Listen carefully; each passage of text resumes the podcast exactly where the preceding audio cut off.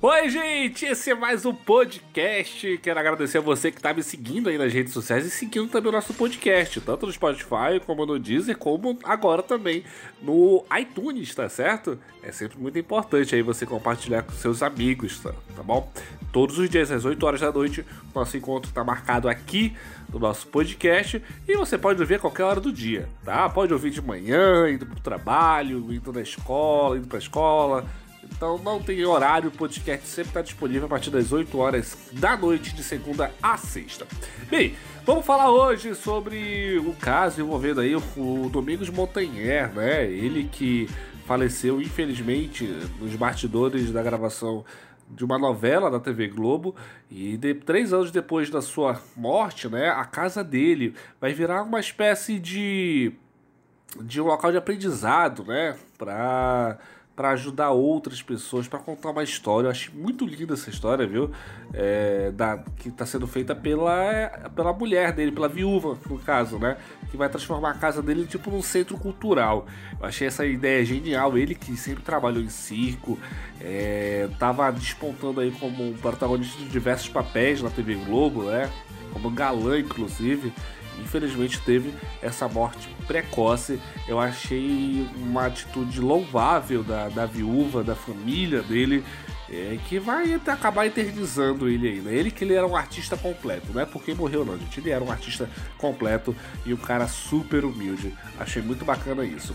Bem, ah, teve o caso também envolvendo a Zilu, gente, que o, teve uma treta aí envolvendo o filho né, do Zezé de Camargo por conta do processo de divórcio.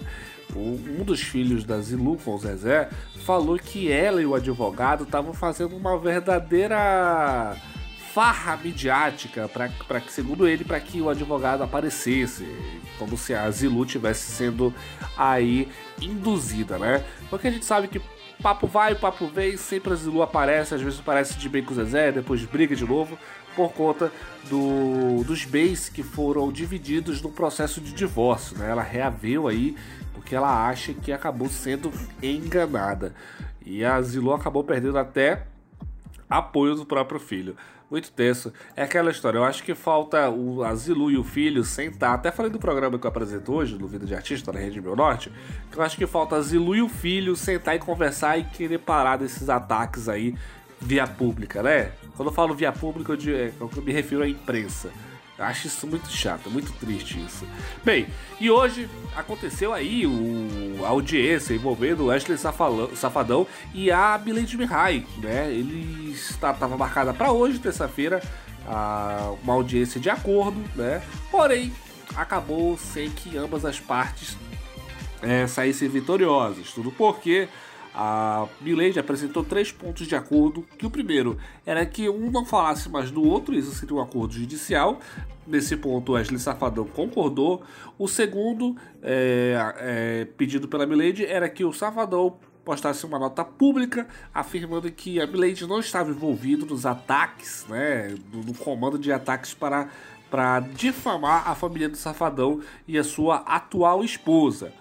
Aí a Safadão não quis, não concordou com essa parte, né? E também a terceira era que o Safadão pagasse o advogado da Milady, né? Só que também o Safadão recusou, alegando que foi a própria Milady que entrou com a ação. Então ele não achou justa essa esses pontos eles acabaram sem nenhum acordo.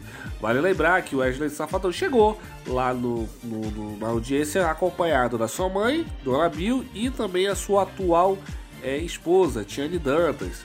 A Milady foi junto com o seu advogado. Depois disso, Dona Bill fez algumas publicações nas redes sociais é, mostrando prints autenticados e etc., que, está, que estão anexados ao processo, porém ela chegou a apagar alguns depois disso, porque os internautas haviam encontrado aí informações que não batiam com o que estava acontecendo. Mas aí a justiça vai né, definir quem está certo, quem está errado nessa história. E a gente pede aí muita serenidade, tanto para a família do Safadão, tanto como para a família da Milady, né? Para que os dois acabem usando, é, é, minimizem os ânimos aí, porque isso acaba transformando uma verdadeira guerra aí nas redes sociais. Claro que os fãs têm todo o direito de defender a, a parte que lhe cabe, mas eu acho que os animes são exaltados demais, tá muito quente, então abaixar, vamos esperar aí o que, que vai dar, né? o que, que o juiz vai decidir, quem está certo, quem está errado tá bom? Esse foi mais um podcast de hoje. Qualquer novidade, a gente sempre aparece a qualquer momento, mas os nossos podcasts fixos é todos os dias a partir das 8 horas da noite, tá certo? E também, é... talvez quando acontecer alguma coisa de relevante, a gente sempre tem um podcast às 11h30 da noite falando sobre a Fazenda, tá bom? Beijo, fico por aqui, até logo, tchau, tchau!